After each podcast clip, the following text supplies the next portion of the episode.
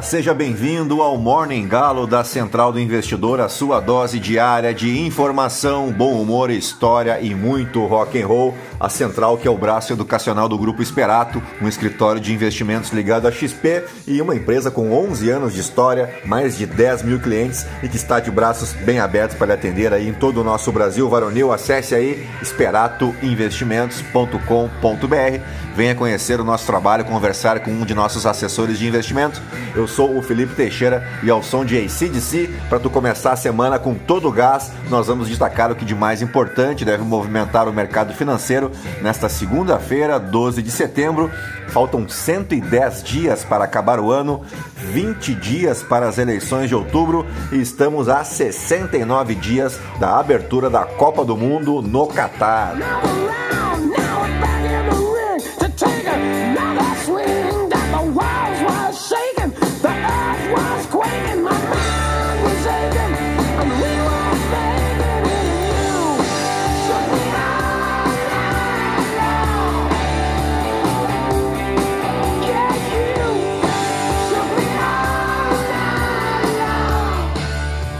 Muito bem, são 4 horas e 55 minutos, 14 graus aqui em Itapema, tá chovendo e hoje é aniversário do município de Jaguariúna, no interior de São Paulo, que tem uma história curiosa aí com a sua bandeira, quer ver só?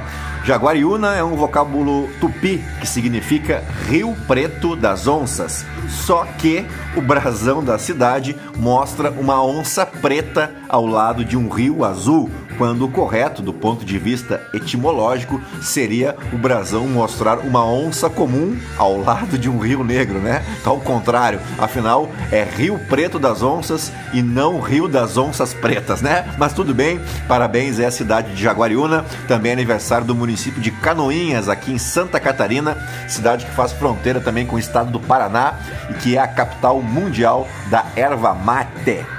Lembrando que os estados que mais produzem a Ilex paraguarienses, né, que é o nome científico da erva mate, são respectivamente, é claro, em primeiro lugar o Rio Grande do Sul, responsável por 44% da produção de folha verde de erva mate, com uma média de 226 toneladas ano e vem em seguida aí muito próximo o Paraná com 202 toneladas, depois Santa Catarina com 88 mil toneladas e por último o Mato Grosso do Sul com 1.412 toneladas ano haja erva mate para saciar a sede da gauchada e dos amantes do chimarrão em geral, né? E agora sim, depois de embevecer vocês com tanto conhecimento, vamos direto ao que interessa. Mas antes, se você gosta do conteúdo aqui da Central do Investidor, nos ajude indicando, compartilhando com um amigo ou uma amiga para se somar aí aos outros 11.635 ouvintes que não se misturam com a gentalha. E você pode me seguir também lá no Instagram,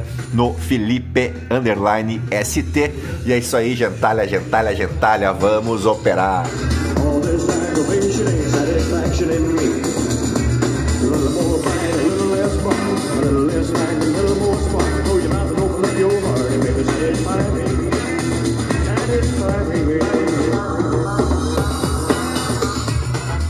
Pois bem, a semana começa com o pé direito. As ações asiáticas encerraram a segunda-feira em alta, ainda que os mercados na China, em Hong Kong e na Coreia do Sul permaneceram fechados por conta do Festival da Lua, feriado que está estritamente ligado a uma cultura tradicionalmente agrária, né? Uh, dada a importância da Lua nas fases, né? nas estações do ano, uh, os futuros em Wall Street e os recém-abertos mercados europeus seguem na mesma direção, com os investidores avaliando a perspectiva da Europa, que na semana passada viu as suas taxas de juros aumentarem em 75 pontos base, mesmo caminho que pode e deve ser trilhado pelo Federal Reserve ainda este mês.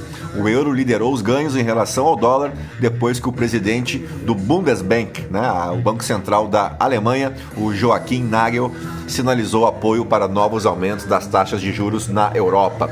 O petróleo Brent, né, que é a referência para a Petrobras, opera na casa dos 92 dólares o barril.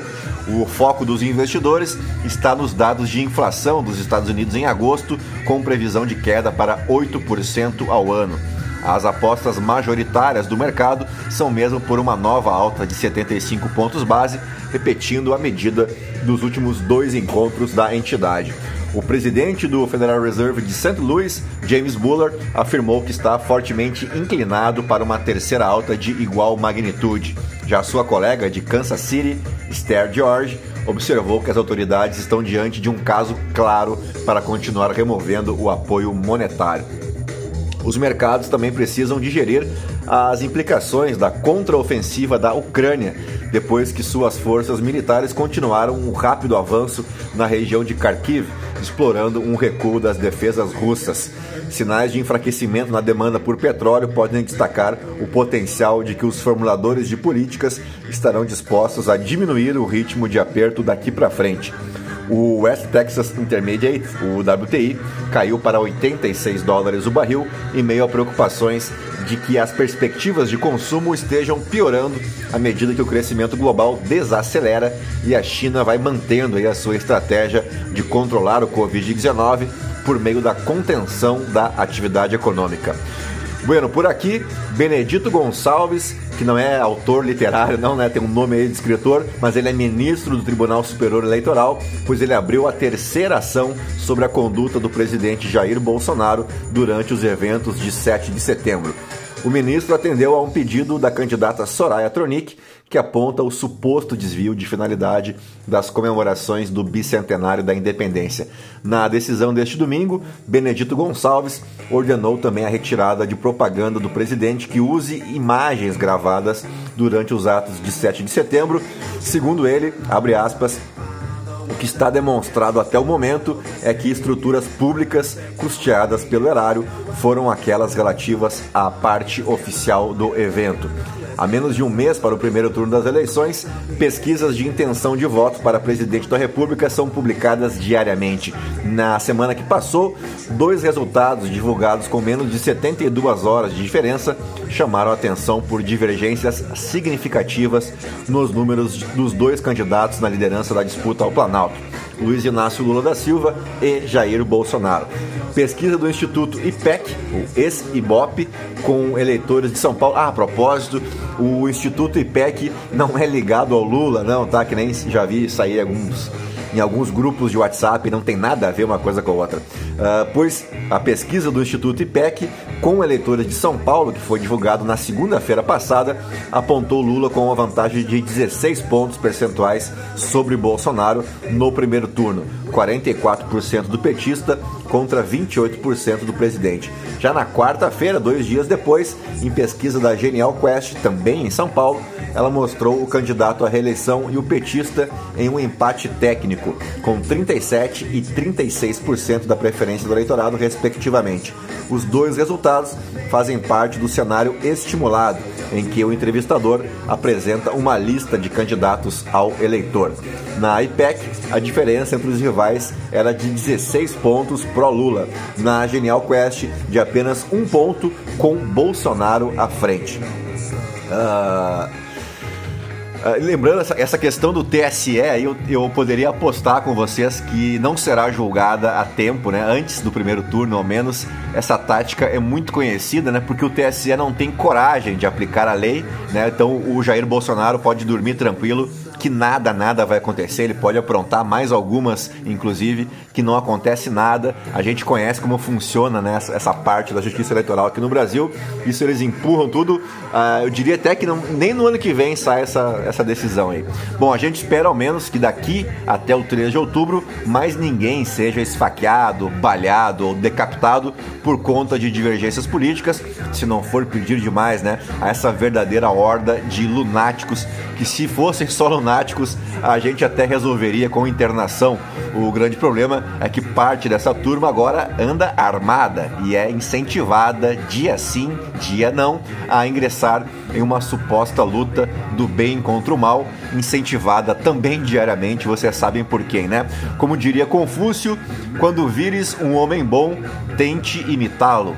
Quando virem o homem mau, examina-te a ti mesmo. Ou ainda, se tu é daqueles que acha que chinês, como o caso do Confúcio, chinês é tudo comunista, comedor de criancinha, tu pode ouvir um outro cara, esse aqui do Ocidente, um pouco mais jovem, né? O Friedrich Nietzsche que descreveu o seguinte: para ver muita coisa é preciso despregar os olhos de si mesmo, ou em bom português, olhar para o próprio umbigo, né? E dito isso, vamos às principais manchetes dos portais de notícia no Brasil e no mundo, ao som do grande Alceu Valença.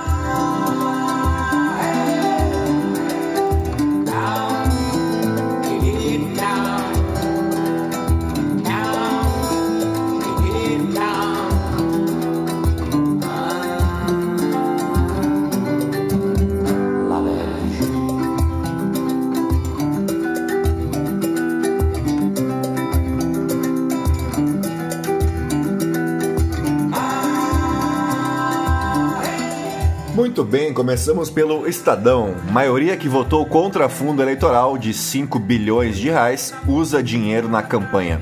Dos 167 deputados e senadores que votaram contra o aumento de reserva bilionária, 124 receberam recursos da verba para financiar suas campanhas neste ano, o que surpreende um total de zero pessoas. Bolsonaro confirma presença no funeral de Elizabeth II e quer usar imagens na campanha. Milhares acompanham o cortejo de Elizabeth II de Balmoral a Edimburgo, na Escócia. TSE proíbe uso de imagens de 7 de setembro em propagandas de Bolsonaro. Coluna da Eliane Cantanhede. Efeito de 7 de setembro foi só isso e se esgotou ou está apenas começando. Ciro Gomes evita polêmica sobre suposta agressão cometida por apoiador de Bolsonaro. Isso aqui lá em Porto Alegre, né? Infelizmente. Rússia admite avanço ucraniano no leste e Putin é criticado por aliados. Retomada de ponto ferroviário estratégico pode indicar uma virada na guerra em favor da Ucrânia. Vamos de Folha de São Paulo. Forças Armadas farão apuração paralela em tempo real com 385 urnas. Com apoio do TSE, análise por amostragem contará com 400 militares para coletar QR Code de boletins. Bolsonaristas têm campanhas impulsionadas por doações de apoiadores. Eleição em Mato Grosso do Sul inclui candidatos alvos de escândalos. Deus transformou o mal que ele fez em bênção, diz diarista humilhada por bolsonarista. Ilza Ramos reitera voto em Lula e afirma que episódio abalou psicológico. Eu acho que isso aqui é aquela história da marmita lá, né? Que tinha um empresário doando marmita para moradores de rua uh, e, e, ele perguntava em quem os moradores iam votar. A senhora disse que votaria em Lula e ele disse, o empresário, que seria a última marmita que ela ganharia dele e que seria melhor ela pedir marmita daqui para frente ao Lula. Um negócio assim fantástico, né? Discurso de ódio racista usa piada como escudo, diz Luiz Valério Trindade. Centro-Oeste lidera crescimento desde a pandemia, com o Nordeste na lanterna. Haddad copia legado de gestões tucanas em seu plano de governo de São Paulo. Bolsonaro manobra entregas de toma lá da cá eleitoral e acumula veículos para doação. Estatal criou encargos e beneficiados para driblar lei. Gestão nega irregularidades. Boric anuncia busca por desaparecidos no golpe de Pinochet. Migrantes do Líbano se arriscam no Mediterrâneo para fugir de crise devastadora. Nova presidente do STF quer tribunal fora do foco de atenção durante as eleições. Entenda episódio usado por bolsonaristas para ligar PT e Lula ao PCC. Bolsonaro ironizou participação de Lula no Jornal Nacional com imagens sobre facção. Vamos agora para o valor econômico. Importação de armas de fogo no Brasil dispara e é a maior em 25 anos. Bolsonaro irá ao funeral de Elizabeth II. TSE proíbe Bolsonaro de usar imagens do 7 de setembro em campanha. Europeus prometem aplicar taxação de 15% sobre multis já em 2023. OCDE prevê mais contratação salarial apesar da escassez de mão de obra. Ucrânia desliga a maior usina nuclear da Europa. Europa entra em modo de guerra após Rússia fechar gasoduto. IBC-BR no Brasil e inflação no exterior são destaques na semana. Uh, e tem a, também a Rosa Weber, né, que assume a presidência do STF uh, ah, nessa semana também, acho que hoje ou amanhã, se não estou enganado. Vamos para o Globo, coluna do Lauro Jardim. Cresce a preocupação de quem tem porte de armas com a eleição. Os dilemas do voto em Lula no primeiro turno. É a coluna do Merval Pereira. Já a coluna da Miriam Leitão é cada vez mais escuro o céu que paira sobre 2023 no Brasil e no mundo. Coluna do Hélio Gaspari. O perdão a Turing na nota de 50 libras. Ex-ministra de Lula, olha ela aí de novo. Marina Silva se reúne com o ex-presidente e deve anunciar apoio. Bolsonaro aceita convite e irá ao funeral da Rainha Elizabeth II em Londres, informa Itamaraty. Uh, outra do Merval Pereira, as condições impostas por Marina Silva para anunciar apoio a Lula.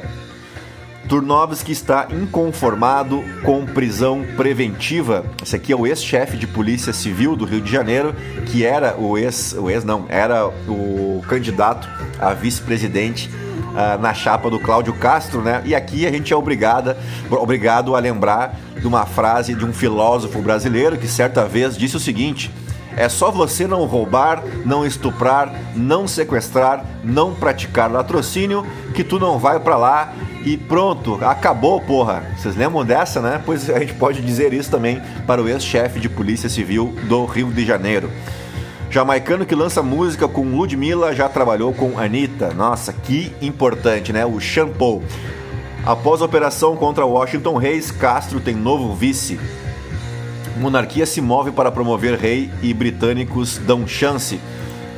É, uh, vamos para o Poder 360 agora. Defesa de bolsonarista em, no Mato Grosso pedirá exame psiquiátrico à justiça. Bolsonaro irá ao funeral de Elizabeth II em Londres. Gestão Rosa Weber será técnica e firme, dizem ministros do STF. Homem que negou marmita à lulista disse que está arrependido. Bolsonaro vai a podcast e deve faltar a posse de Rosa Weber. Nunes Marques segue Mendonça e vota a favor do piso da enfermagem. Não é pecado votar no Lula, diz jingle de grupo evangélico. Advogados de Bolsonaro preparam pedido sobre decisão do TSE. Candidato pode pagar multa por fala sobre ganhar na bala. Um outro grande democrata aí, né, que disse que se perder nas urnas, eles ganham na bala. Negócio assim incrível. MST doará alimentos à mulher que declarou voto em Lula. Felipe Barros diz que foi vítima de violência política. Leia os programas de governo dos candidatos a presidente. Vamos para o portal Metrópolis. Ministério não remaneja lote e 140 mil doses de Coronavac vencem em Brasília, na verdade no Distrito Federal. Da deflação ao data-povo, as apostas de Bolsonaro na reta final para o primeiro turno. Após cortejo de seis horas, caixão da Rainha Elizabeth chega a Edimburgo. Vídeo com homem negando marmita à eleitora de Lula viraliza. TSE proíbe Bolsonaro de usar imagens do 7 de setembro em campanha. Terremoto de magnitude 7,6 mata cinco pessoas em Papua Nova Guiné. PL sofre duas baixas para a Câmara por acusações e irrita o Planalto. Novo vice para Cláudio Castro e os bastidores da reunião sobre o nome. Vamos agora para o The New York Times. Atordoada, Moscou admite ter perdido a maior parte da província de Kharkiv. Vamos para o The Washington Post. Sempre aquele mistério, né, para ver se vai carregar a notícia. Mas vamos tentar. Vamos lá, em meio aos ganhos surpreendentes da Ucrânia, aldeões libertados descrevem tropas russas largando rifles e fugindo. E no Financial Times, ministro da Defesa da Ucrânia alerta para contra-ataque russo. E agora vamos direto para os nossos fatos históricos, porque o 12 de setembro marca o nascimento de Juscelino Kubitschek de Oliveira, médico oficial da Polícia Militar Mineira e político brasileiro. Ele foi o 21º presidente do Brasil entre 1956 e 1961. O JK colocou em ação o plano de metas, né, que era composto por 31 metas e também a construção de Brasília, é óbvio, transferindo a capital aí do Brasil da cidade do Rio de Janeiro para o Planalto Central, onde antes não havia sequer uma cabana, diria Marco Antônio Villa. O principal objetivo do referido plano de metas pautava-se em um conjunto de medidas que atingiria o desenvolvimento econômico de vários setores, priorizando a dinamização do processo de industrialização do Brasil. E de fato, o desenvolvimentismo econômico que o Brasil viveu durante o mandato de JK priorizou o investimento nos setores de transporte e energia, também na indústria de base, também na substituição de importações, destacando a ascensão da indústria automobilística e de um forte investimento em educação. Para o governo JK, o Brasil iria diminuir a desigualdade social, gerando riquezas e desenvolvendo a industrialização e, consequentemente, fortalecendo a economia. Sendo assim, estava lançado o seu plano de metas, onde o Brasil iria desenvolver 50 anos em 5. Para ampliar o desenvolvimentismo econômico brasileiro, JK considerava impossível o progresso da economia sem a participação do capital estrangeiro. Para alcançar os objetivos do plano de metas, era necessária então uma intervenção maior do Estado na economia, priorizando a entrada de capital estrangeiro no país, principalmente pela indústria automobilística. E como não existe almoço grátis, ressaltas então que nesse período o Brasil iniciou o processo de endividamento externo que estourou lá nos anos 80, né? Os setores de energia e transporte foram considerados fundamentais para o desenvolvimentismo econômico.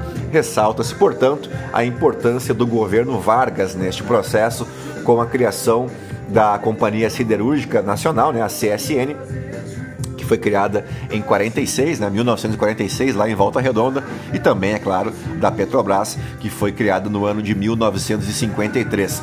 Outros setores que ganharam relevância foram o agronegócio. JK procurou aumentar a produção de alimentos e o setor energético, construindo as usinas hidrelétricas de Paulo Afonso, no Rio São Francisco, e as barragens de Furnas e Três Marias. Sobre a construção de Brasília, para a gente não estender por demais aqui o nosso Morning Galo de hoje, fica o convite para um destaque lá no meu Instagram, no Felipe_ST, sobre toda a história da mudança da nossa capital, mas toda a história mesmo, desde a época do Brasil colônia até a construção de Brasília, que foi inaugurada, você sabe, em 1960. Eu preferi trazer aqui um fato pouco comentado da nossa história, envolvendo aí o Juscelino Kubitschek, é, que depois da renúncia do Jânio Quadros em um 25 de agosto de 61, a posterior posse do seu vice, né, o João Goulart, tudo se encaminhava para uma grande eleição em 1965 né, que tinha data marcada e tudo, uh, e também em um 3 de outubro, registre-se, que era o que determinava a Constituição brasileira à época, e essa eleição que já estava marcada de 1965 tinha o Juscelino Kubitschek como candidato, junto com o próprio Jânio Quadros, também o Leonel Brizola, o Carlos Arcerda e o Miguel Arraes. A eleição, você já sabe, né, não aconteceu por conta do golpe de 1964. E se tu não acha ainda que foi um golpe, basta pesquisar aí, o discurso da posse de Castelo Branco, né, o primeiro presidente do regime militar, quando esse, Castelo Branco, se comprometeu no discurso de posse com a realização das eleições de 1965. Né, ele discursou afirmando que o período dele seria transitório para organizar o país para as eleições de 1965, o que sabemos nunca aconteceu. Né? Então a gente trocou um possível segundo mandato de Juscelino por 20 anos de regime militar, o que é bem feito, né? Quem mandou confiar em Milico tem que se ferrar mesmo. Bem, vamos adiante. Quem também nasceu em um 12 de setembro foi a lenda James Cleveland Owens, conhecido por Jesse Owens, que foi um atleta e líder civil norte-americano que participou nos Jogos Olímpicos de Verão de 1936 em Berlim, já no contexto de uma Alemanha tomada, né, ocupada e infestada de nazistas. O Jesse Owens, que era negro e que chutou o rabo da nazistada, ganhando quatro medalhas de ouro nos 100 e 200 metros rasos, também no salto em distância e no revezamento 4 por 100. Ele foi o primeiro atleta a vencer quatro ouros em uma única Olimpíada, provando que raça ariana é os meus ovos, né? Com perdão da expressão. Em 2012, Jesse Owens foi imortalizado no Hall of Fame, uh, criado no mesmo ano como parte das celebrações pelo centenário da Associação Internacional de Federação de Atletismo.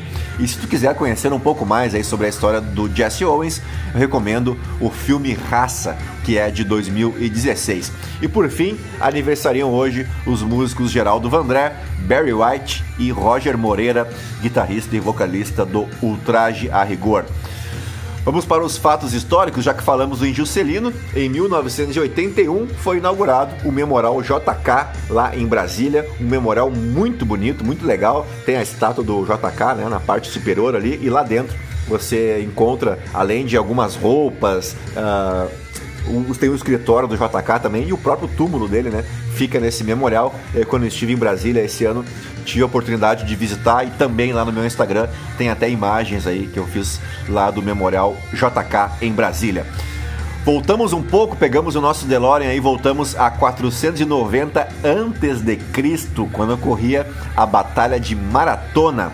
A data convencionalmente aceita para a Batalha de Maratona, então, é o 12 de setembro, quando os atenienses e seus aliados platônicos derrotavam a primeira força de invasão persa da Grécia.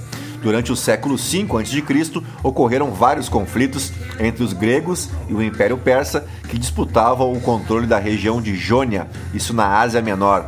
O pau cantou mesmo quando as colônias gregas de Mileto tentaram se livrar do domínio persa que havia sido imposto na região. O aumento da tensão levou então à Primeira Guerra Médica.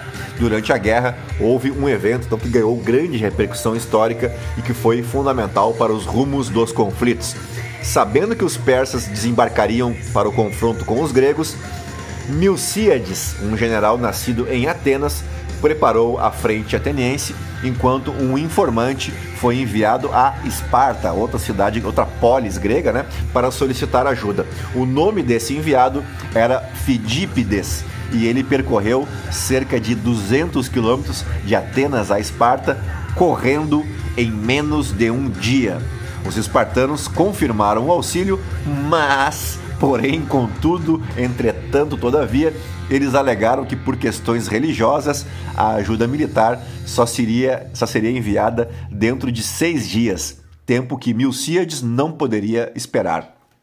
Assim, ele comandou o ataque dos atenienses contra os persas. Para tu ver que essa história de valentia espartana, quando tu vai olhar, quando tu põe uma lupa e vê a coisa mais a fundo, tu percebe que tem muita invenção de Hollywood nessa história, né? Os atenienses não chegavam a 15 mil combatentes, enquanto os persas totalizavam algo em torno de 100 mil soldados e 600 barcos.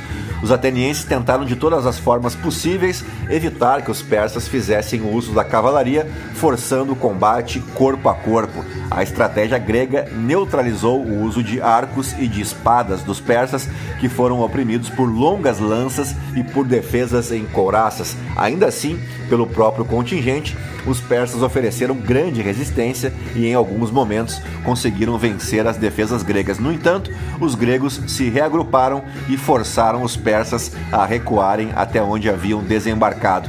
A Batalha de Maratona foi vencida então pelos atenienses, sem o apoio dos espartanos, que oprimiram os persas no território de combate. Eles, os atenienses, capturaram sete barcos inimigos e mataram cerca de 6 mil persas. Os invasores foram derrotados, massacrados, forçados a voltar para a Ásia. A batalha também encerrou a Primeira Guerra Médica em 490 a.C., porém não seria o fim definitivo dos confrontos, pois uma nova guerra começaria alguns anos depois, mais precisamente em 480 a.C., a chamada Batalha das Termópilas, que foi travada no contexto da Segunda Guerra Médica entre uma aliança de polis gregas lideradas pelo rei de Esparta, o Leônidas, e o Império Aquemênida de Xerxes. E essa história tu conhece lá do filme 300, né? O que interessa é que a Batalha de Maratona faz parte da cultura popular em função da ordem seguida por Fidípides, que seguiu as instruções de Milcíades, correndo mais de 42 quilômetros entre as cidades de Maratona e Atenas para informar então sobre a vitória grega. A lenda diz que logo após informar a vitória,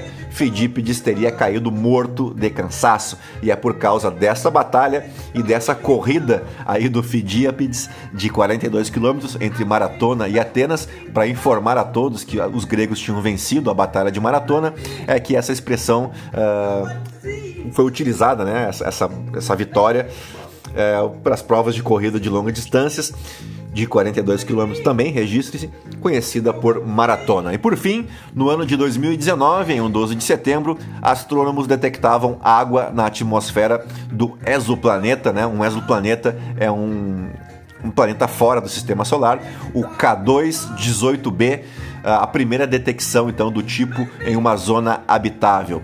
O K2-18b está localizado a cerca de 111 anos-luz da Terra na constelação de Leão. Ele é 2,6 vezes maior né, do que o raio da Terra e 8,6 vezes a massa do nosso planeta azul.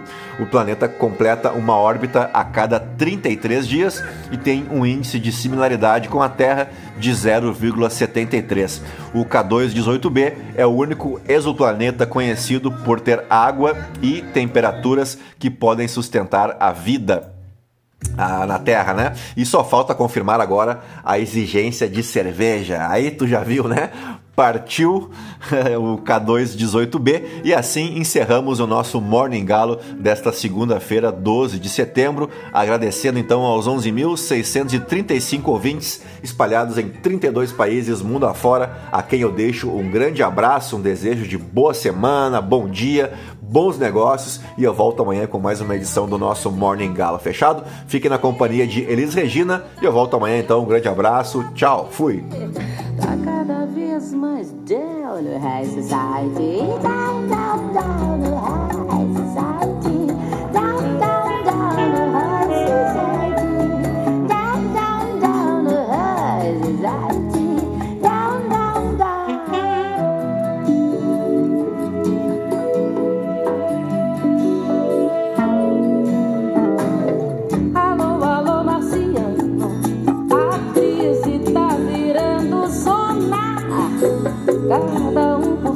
Todo mundo na lona. E lá se foi a mordomia. Tem muito rei aí pedindo alforria, porque tá cada vez mais down high society.